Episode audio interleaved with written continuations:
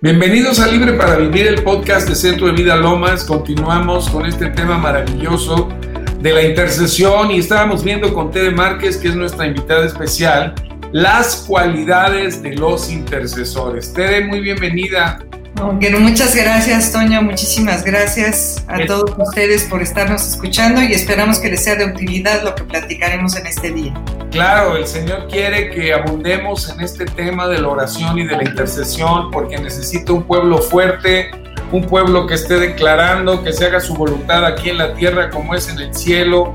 Esa es parte de la oración que el Señor Jesús enseñó a sus discípulos.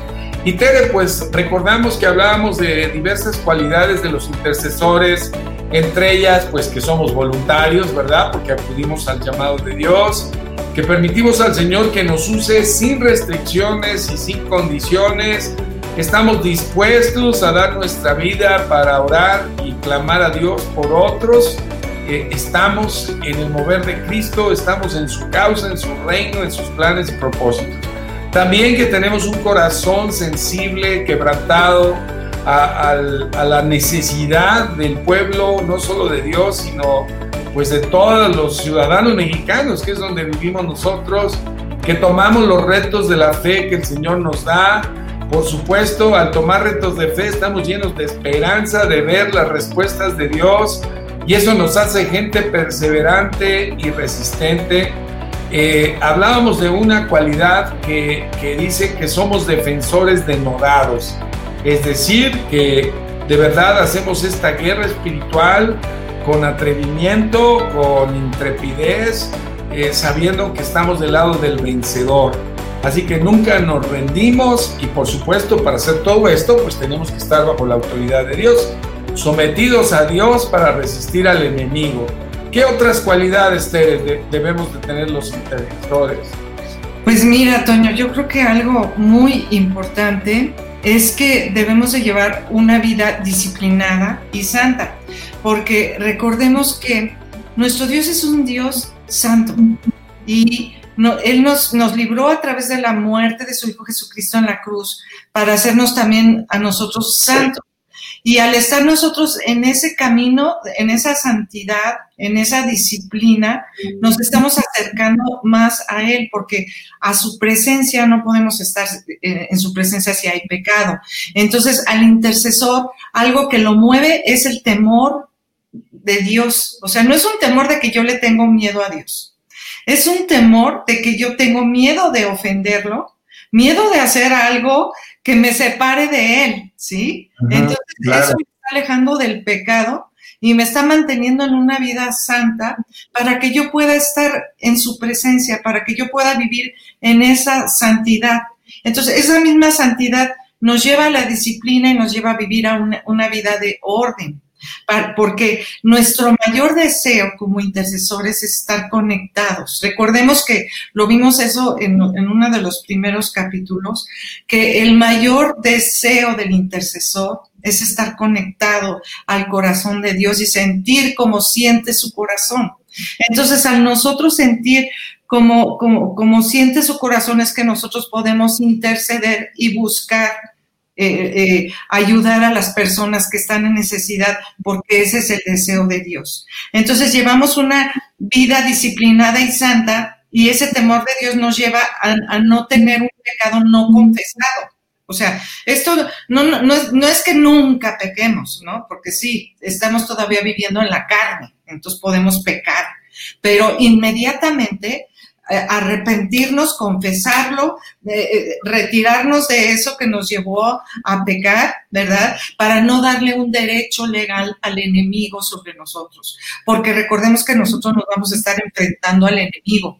Y, si hay pecado en nuestra vida, le vamos a dar un derecho legal para que nos pueda atacar, para que pueda venirse contra nuestras propiedades, contra nuestras familias, contra nuestras personas. Pero si nosotros no no permanecemos, permanecemos en esa santidad, en ese temor de Dios, no le vamos a dar ese derecho legal para estarnos tocando. Y claro, pues nos mantenemos en una oración constante por estas peticiones. Hay tantas cosas por qué interceder que realmente nos estamos manteniendo eh, en, una intercesión constante, ¿sí? Eh, ahorita, que hablabas, me acordé de este versículo que dice el Señor que no nos ha dado Dios espíritu de cobardía, sino de poder, de amor y de dominio propio.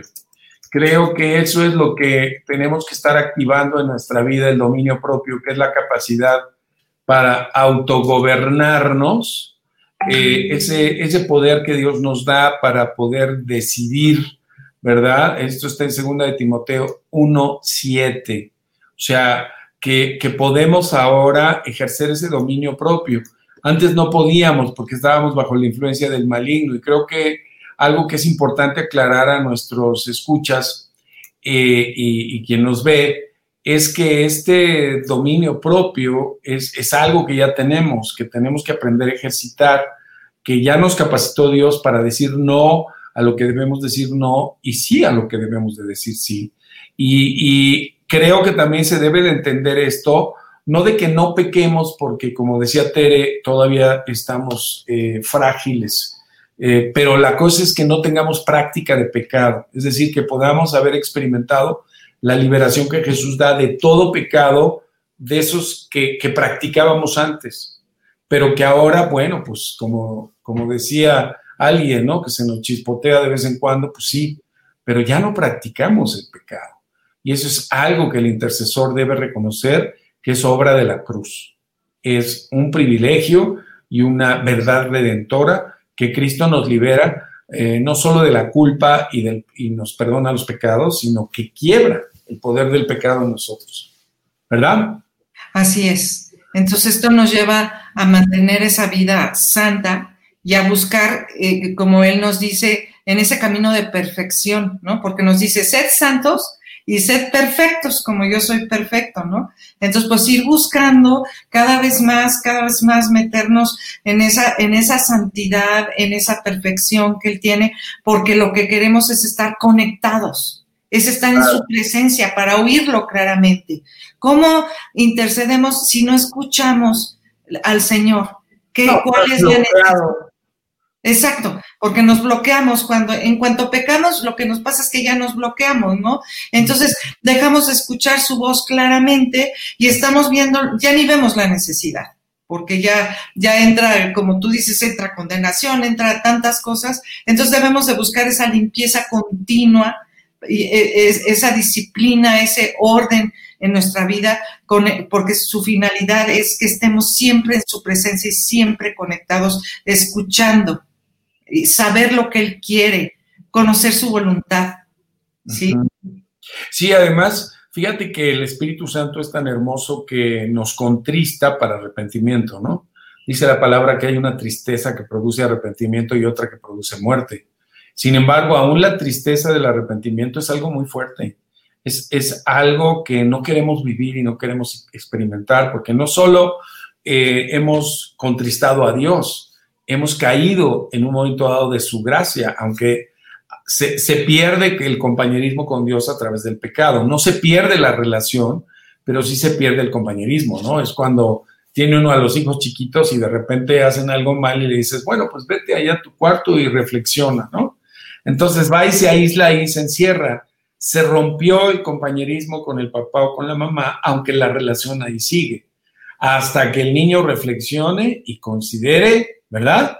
Se vuelva a Dios y se vuelva a su papá o su mamá, pida perdón y se restaure ese compañerismo. Un intercesor no puede darse el lujo de entrar a interceder sin tener ese compañerismo vivo con el Espíritu Santo. Qué hermosa comparación hiciste. Yo creo que nos quedó clarísimo lo que es. O sea, el ser hijo no lo perdemos. no. perdemos el poder hablar libremente con nuestro Padre.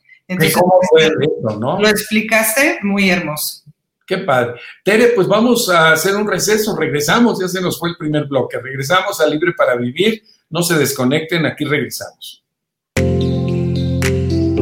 Sigamos orando. Ingresa al sitio web libreparavivir.com y navega sobre un amplio catálogo de temas y diversas oraciones basadas en la palabra que te servirán de guía para interceder en asuntos de la vida diaria. Estamos de vuelta aquí en Libre para Vivir. Estamos hablando de las cualidades de los intercesores y hablamos de una muy, muy importante. Es decir, que el intercesor debe tener activo el dominio propio porque hay que mantener abiertos los cielos en una comunión continua con nuestro Padre, estar libres de pecado, de culpa, de manera que estén sintonizados nuestros sentidos espirituales a la voz de Dios que eso es lo más importante para el intercesor, estar oyendo qué es lo que está pasando en el corazón de Dios, qué dirección está dando para poder meternos a orar y a interceder. Oye, Tere, y a mí me llama mucho la atención las vidas de varios intercesores del Antiguo Testamento, especialmente Daniel, eh, Esdras y el propio Nehemías, ¿no? Hay tres capítulos en el Antiguo Testamento que son los capítulos nueve de estos tres libros, en donde vemos a estos personajes intercediendo por el pueblo. ¿Qué nos puedes decir de eso, Tere? Es algo de veras maravilloso ver a un Daniel que, que, llega como esclavo y desde un principio él decide que no se va a contaminar. Como tú dices, él desde que llega viendo los manjares suculentos, yo me imagino que había ahí en ese lugar a donde los llevaron y decide que él no se va a contaminar con la comida, no se va a contaminar con lo que está viendo, con, lo que le están ofreciendo, porque lo que quiere es seguir teniendo esa comunión con Dios. Entonces, esa comunión con Dios lo lleva a sentir como Dios siente, a buscar lo que Dios quiere y, lo, lleva a interceder por ese pueblo que estaba cautivo. Fíjate cómo dice Daniel 9, 3 y 4, dice, y volví mi rostro a Dios el Señor, buscándole en oración y ruego, en ayuno, silicio y ceniza. Y oré a Jehová mi Dios e hice confesión diciendo, ahora Señor Dios grande, digno de ser temido, que guardas el pacto y la misericordia con los que te aman y guardan tus mandamientos. Y ya le pide, ¿no? Para el pueblo, para que tenga misericordia, o sea, para que Dios, o sea, desata la misericordia de Dios sobre el pueblo. Dios no les tomes en cuenta el pecado que han hecho, no, los, no les des el castigo que merece su pecado, sino que ten esa misericordia. Tú eres un Dios de misericordia y extiéndela sobre pueblo. Él se pone en el lugar, él siendo sin pecado, ¿verdad? Porque se mantenía eh, aparte, no se contaminaba, él se pone en el lugar del pueblo para que Dios ejerza su, su, misericordia sobre ellos y no reciban el castigo que merecían por lo que estaban haciendo. Eso es lo que nosotros hacemos como intercesores. No es precisamente que yo esté pecando, porque yo por eso estoy buscando una vida de santidad y una vida disciplinada, pero yo me pongo en el lugar del que está pecando para que no reciba el castigo que merece y que Dios tenga misericordia de esa persona. ¿Qué es lo que nuestro Salvador hizo? Exactamente. Se puso entre Dios y el pecador para redimirnos y hoy sigue intercediendo ante el Padre eh, por todos nosotros y especialmente por todos los perdidos, ¿no? Qué maravilloso eh, trabajo, oficio lleno de compasión, de misericordia y de amor. Y este Daniel en el verso 5, hablando de lo que tú dices, vemos cómo se identifica con los pecados del pueblo y dice, hemos pecado, hemos cometido iniquidad, hemos hecho impíamente, hemos sido rebeldes, nos hemos apartado de tus mandamientos y de tus ordenanzas. Y ahí sigue, sigue. Eh, eh, reconociendo el pecado del pueblo de Israel que los había llevado a esta cautividad tan anunciada, porque cuántos profetas anunciaron a los reyes que se arrepintieran. El propio Jeremías, la vida del profeta Jeremías, qué bruto, es algo impresionante, porque como los propios eh, falsos profetas de los reyes de Israel y de Judá eh, hablaban palabras lisonjeras a los reyes diciéndoles, no, no es cierto, este, Dios va a derramar bendición cuando era obvio que se estaban comportando mal, que daban culto a los ídolos, que en el propio templo de Dios estaban levantados los altares a los dioses falsos. Y el profeta advirtiendo y advirtiendo y advirtiendo. Por eso es impactante cómo el intercesor puede, eh, y fíjate, con ayuno, con silicio, con ceniza en aquella época, en una actitud de total quebrantamiento, eh, ponerse en la brecha a favor de la cautividad del pueblo, estando él mismo cautivo y bueno, conociendo la vida de Daniel, pues él no era de los que participaban de esos cultos a dioses falsos. Él era un hombre limpio que amaba a Dios, que amaba su ley, amaba la palabra, y es llevado cautivo Y ahí vivió prácticamente toda su vida en cautividad bajo el rey de Nabucodonosor y bajo otros reyes, hasta de los persas que dominaron luego al, rey de Babilonia, ¿verdad? Y tomaron el, imperio y, y, recibieron en cautividad al pueblo de Israel. Entonces, el papel del intercesor es muy importante. Es recomendable que estudiemos la vida de Daniel, la vida de Esdras, la vida de Nehemías.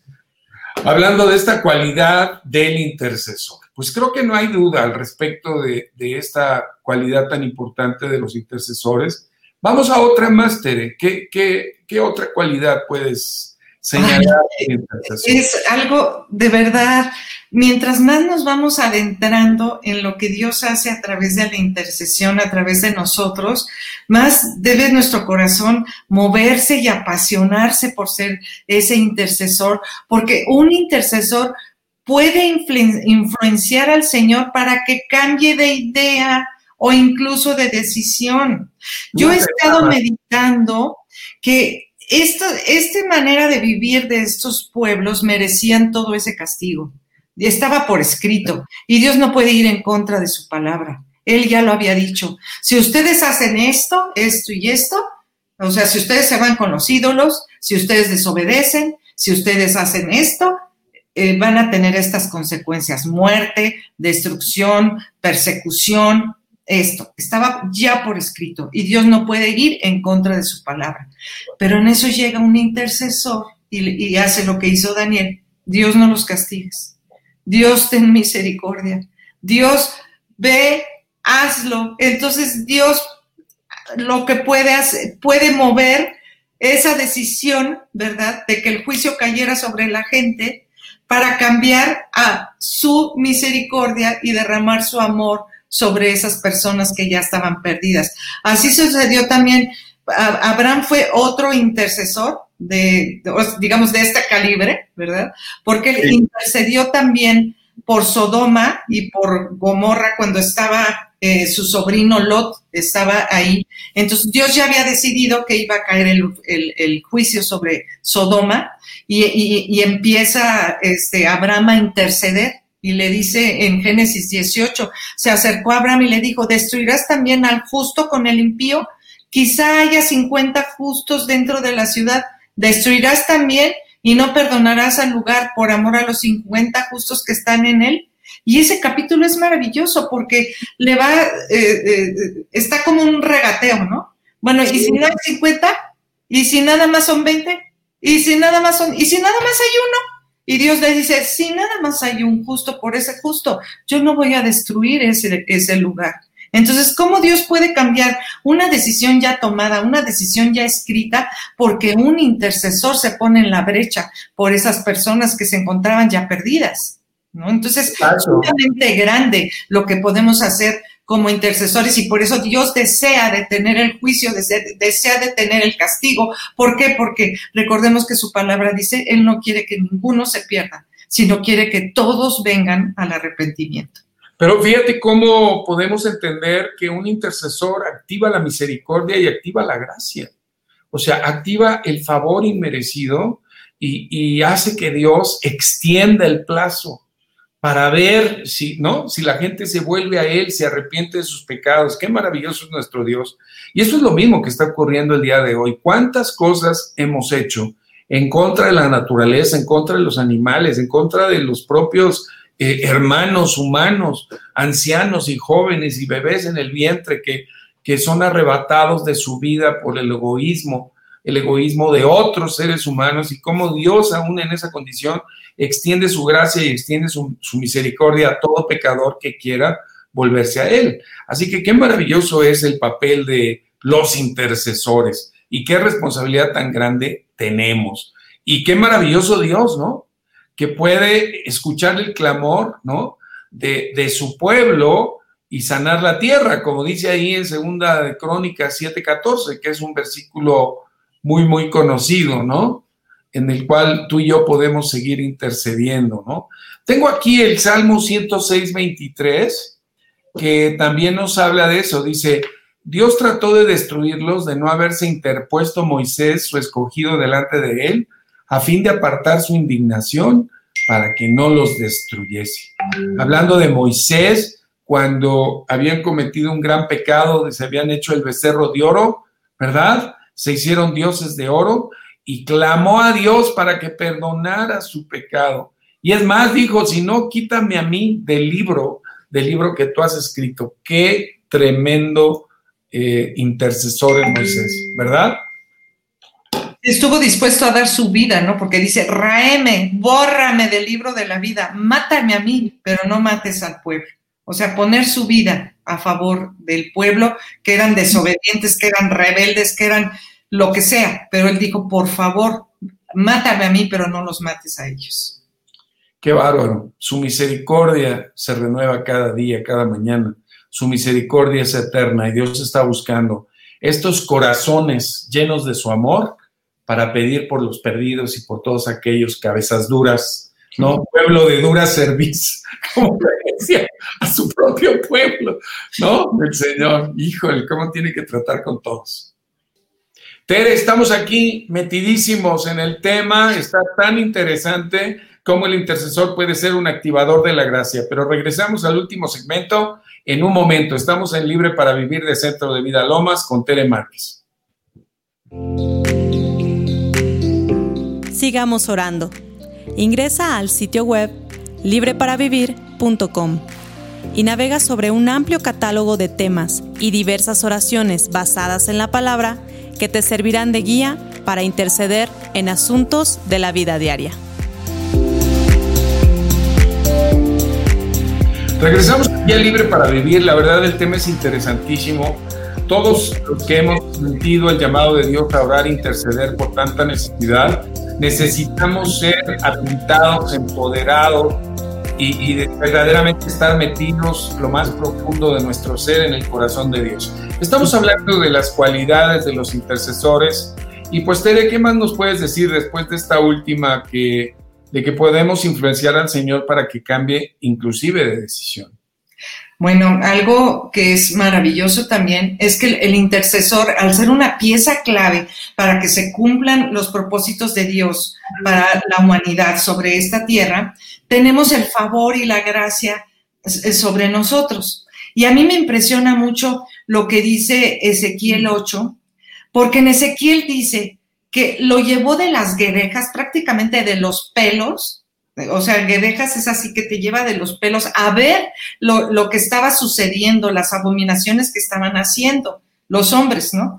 Entonces, eh, dice que estos hombres que estaban haciendo las, abominaciones, eh, ellos pensaban esto. ¿Has visto las, las, las, cosas que los ancianos de la casa de Israel hacen en tinieblas, cada uno en sus cámaras pintadas de imágenes? porque ellos no, dicen, no nos ve Jehová, Jehová ha abandonado la tierra. O sea, las personas que están haciendo abominaciones ya saben que Dios no los está escuchando. Este es el verso 12 de Ezequiel 8. Exactamente, es el 8, 12. Entonces, eh, hay personas que caen en tal abominación que ya saben que Dios no los está escuchando.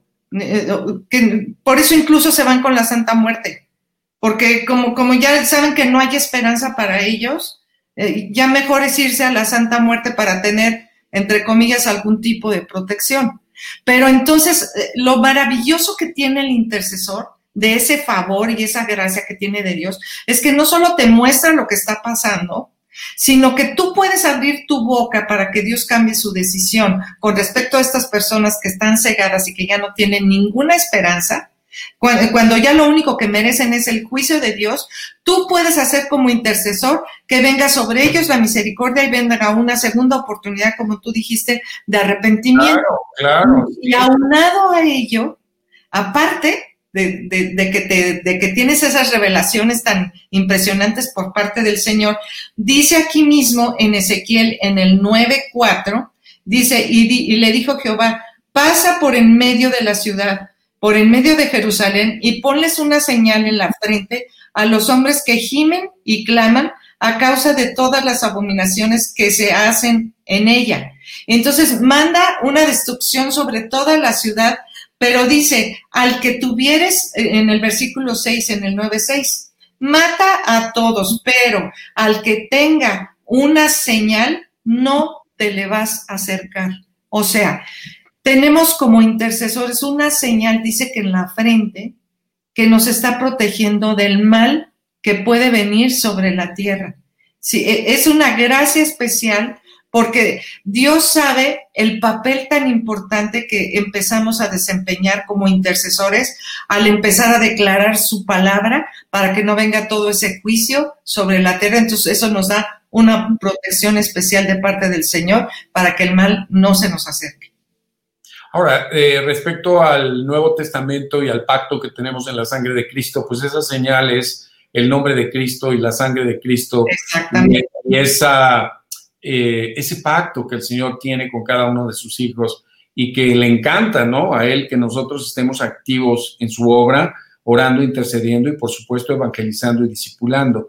Me parece importantísimo que con esta revelación que Dios te da de, de cómo Dios puede extender su misericordia más allá de cualquier pecado y de cualquier abominación, que podemos entender que en Cristo Jesús no hay condenación, siempre hay la oportunidad para todo aquel que quiere volverse a Dios, no importa la condición en la que se encuentre. ¿Y por qué no oramos? Por toda esa gente que ha sido extraviada de la fe en el Dios verdadero y se ha metido con los ídolos y se ha metido en hechicerías, en brujerías, se ha metido en, darle culto a los muertos, a la muerte, y en tantas sectas y en tantas cosas de magia, de metafísica y de tantas religiones orientales que en realidad están impregnadas de tinieblas y de oscuridad. Si Dios, como nos lo dice su palabra, no quiere que nadie se pierda, ¿por qué no ejercemos, Tere, este papel de intercesores junto con Cristo, el intercesor por excelencia, y oramos por toda esta gente que está extraviada, que está claro que sí, Fíjate, los que leen cartas, los que leen horóscopos, toda la gente que está metida en toda la magia de cualquier tipo, en, los chamanes, en, tantas cosas, ni las sé exactamente, pero, pero que están bajo ese reino de hechicería, de brujería, de adivinación, de control, de manipulación y de muerte. Vamos a orar por ellos. Padre, gracias, gracias, gracias te damos en esta día, Señor, por esta maravillosa oportunidad que tú nos has dado, Señor, porque tú nos has escogido y tú nos has llamado, Señor, como esos intercesores, como esos que se levantan y se ponen en la brecha, Señor, como esos que deciden, Señor, envíame a mí, Señor, envíame a mí, úsame a mí, Señor, para que yo sea esa, esa persona que va a declarar tu palabra, Señor, para ponerme, Señor, en la brecha por todas las personas que creen, Señor, que tú ya te fuiste de esta tierra, que tú no estás escuchando, Señor, que todo lo que están haciendo, todas las abominaciones, todas las hechicerías, toda la idolatría, Señor, todas las abominaciones en las que se han metido, Señor, que son aún innombrables, Señor, pensando, Señor, que, que, que, tú ya no existes, que tú, que tú ni siquiera cuentas, Señor, que tú no estás, Señor. Hoy nos levantamos a favor de ellos, Señor, y te pedimos que tengas misericordia, Señor. Hoy, Señor, nos hacemos, Señor. Hoy nos hacemos partícipes, Señor. Hoy, Señor, nos, nos metemos, Señor, en la brecha por ellos y te pedimos que tengas misericordia, Señor. Que extiendas tu misericordia sobre cada una de estas personas y que todo lo que han hecho, Señor, no les alcance, Señor, el juicio, Señor, sino que tengan esa oportunidad de arrepentirse. Que venga tu Espíritu Santo, Señor, y los redarguya, los reprenda, los instruya, mueva su corazón Padre, sí, Padre. Que les hables para que ellos tengan esa oportunidad de arrepentirse y de venir a tu conocimiento, Señor. Hoy te pedimos por cada una de esas personas que hoy están cegados por tanta maldad, Señor, y que tú les abras los ojos y que les resplandezca la luz del Evangelio, Señor. Señor, hoy clamamos por ellos, Señor. Señor, hoy nos ponemos en la brecha por ellos y te pedimos, Señor, que tú, Señor, extiendas tu brazo sobre ellos en nuestro país, Padre, en el nombre de Jesús. Señor, te lo pedimos. Señor, pedimos por la salvación de tantos millones de personas que hoy caminan en oscuridad espiritual, en tinieblas, que ni siquiera saben, Señor, lo que están haciendo, porque el enemigo los tiene cautivos a su voluntad. Padre, hoy, Señor, Quita los velos, quita las cadenas, quiebra los yugos de opresión. Señor, ilumina y alumbra el entendimiento de ellos para que puedan ver su necesidad y corran a ti, Señor. Corran a ti y huyan de los ídolos, huyan, Señor, de los dioses falsos, Señor, y puedan ser convertidos y los conviertas a ti, los hagas nacer de ti. Padre, hoy, Señor, como intercesores, nos ponemos en la brecha, Señor, para que tú sanes esta tierra mexicana. Hoy nos humillamos delante de ti, Padre. Hoy santificamos tu nombre. Hoy, Señor, nos colocamos, Señor, en la brecha junto con Cristo, el intercesor por excelencia, que por sus méritos, por su sangre derramada, por su sacrificio en la cruz, abrió la oportunidad para cualquier ser humano, cualquiera que sea su condición, de volverse a ti, Padre, de volverse a ti y de ser sanado y de ser salvado y de ser liberado de toda cautividad. Señor Espíritu Santo, Señor, derrama esa salvación sobre cada persona que hoy está en oscuridad.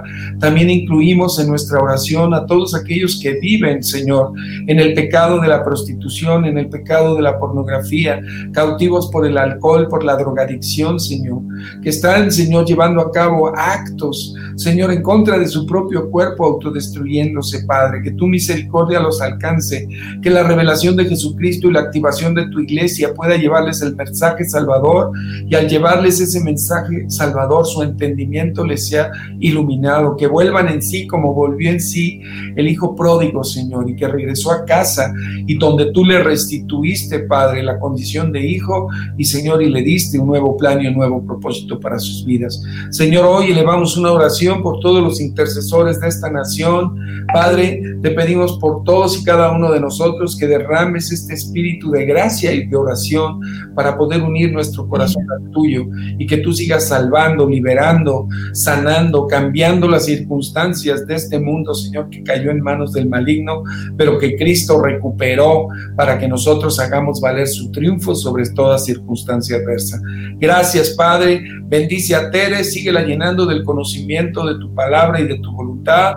Y, Señor, que podamos seguir llevando un mensaje salvador y libertador a todos aquellos que están esperando, Señor, tu palabra. En el nombre de Jesús. Amén. Gracias, Tere.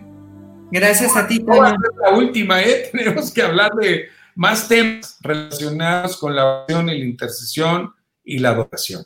Así es. Pues muchas gracias, a ti y muchas gracias a todos.